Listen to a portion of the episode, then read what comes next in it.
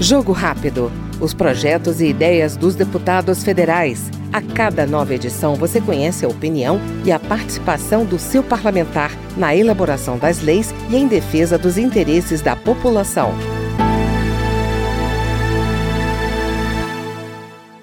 Presidente da Comissão de Ciência e Tecnologia, a deputada Luísa Canziani, do PSD do Paraná, ressalta que a recomposição dos recursos do Fundo Nacional de Desenvolvimento Científico e Tecnológico é uma conquista não apenas da área de pesquisa, mas de toda a sociedade.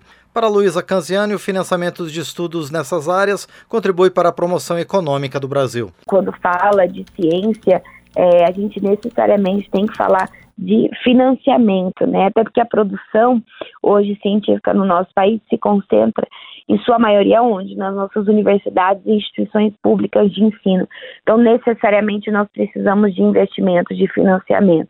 Né? Outros países têm essa clareza, essa consciência de que é, é, de suma importância haver esse investimento na pesquisa e na ciência nas nossas universidades e instituições, nas suas universidades e instituições de ensino.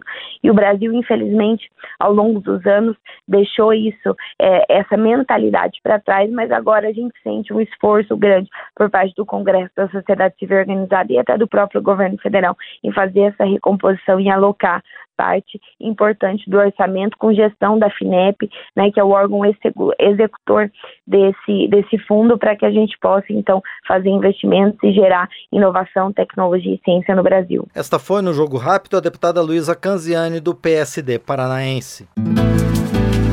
Jogo Rápido. Os projetos e ideias dos deputados federais. A cada nova edição você conhece a opinião e a participação do seu parlamentar na elaboração das leis e em defesa dos interesses da população.